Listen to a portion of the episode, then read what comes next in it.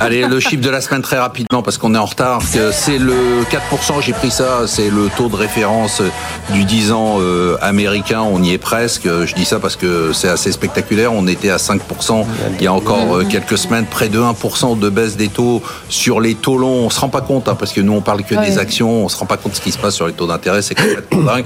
D'abord, euh, Wilfried, très rapidement, est-ce que vous pouvez nous expliquer, parce que c'est très compliqué à comprendre, comment les taux à long terme peuvent baisser de façon aussi significative Donc ils ont baissé, ils ont baissé en France, je crois qu'ils sont passés à peu près de 3,60 à 2,75 euh, sur le 10 ans. Toujours, comment ça peut baisser alors que les banques centrales disent on baisse pas les taux courts c'est quoi le, rapport en fait où il y en a pas? En fait, les, taux longs, c'est euh, à la fois la perspective de croissance et la perspective d'inflation.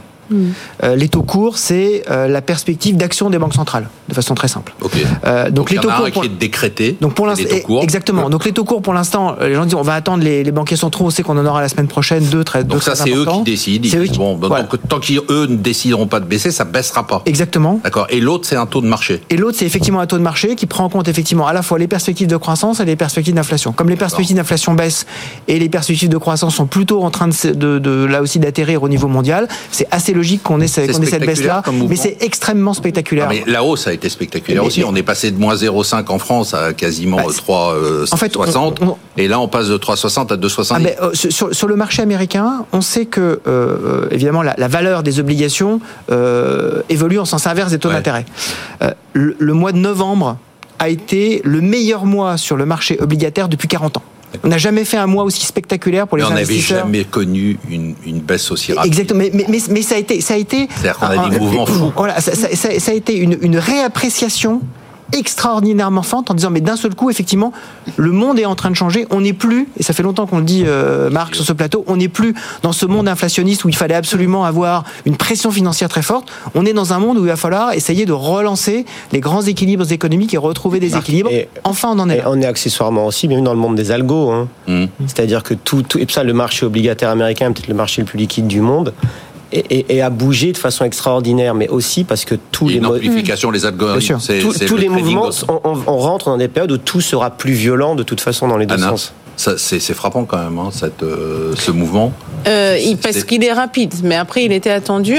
C'est vrai qu'on a quand même été surpris en tant qu'économiste par rapport à la force de, de désinflation. Donc je pense que les chiffres d'inflation ont vraiment surpris à la baisse, plus qu'attendu, puisque la tendance on l'avait tous, mais la, la, vitesse et donc et avec ça évidemment les attentes euh, sur les banques centrales, puisqu'en fait rappelons-nous il y a un mois on attendait encore pas grand-chose de la Fed au premier semestre de l'année prochaine. Alors que là on commence à avoir des anticipations. Là, on commence en mois de mai, mais c'est peut-être trop tôt. Mais, euh, mais, euh, c'est probablement juin, juillet, et probablement pour Lagarde, point de base. comprendre ce qui se passe ou elle va, elle va un jour, bah, En tout cas, ses, ses collègues comprennent et donnent des signaux comme quoi probablement dans six mois, on va commencer à baisser les taux aussi en, en zone euro. Donc, je pense qu'effectivement, en zone euro, au mois de juillet, on va commencer aussi, mais ça va être moins ambitieux qu'aux États-Unis. On lui conseille d'écouter l'émission quand même, ça, ça permettra plusieurs fois d'être une fois dans, le, dans la tendance. Léa eh Non, mais moi, je, je suis pas d'accord. Hein. Je pense que c'était pas du tout anticipé. Hein. En témoigne la réaction des marchés actions et c'est important de faire Qu'est-ce qui n'était pas anticipé Anticipé par les économistes, moi je Oui, ah, bah, parce que les économistes en tout cas, les marchés l'avaient pas vu venir parce que sinon on n'aurait pas eu une réaction boursière aussi violente.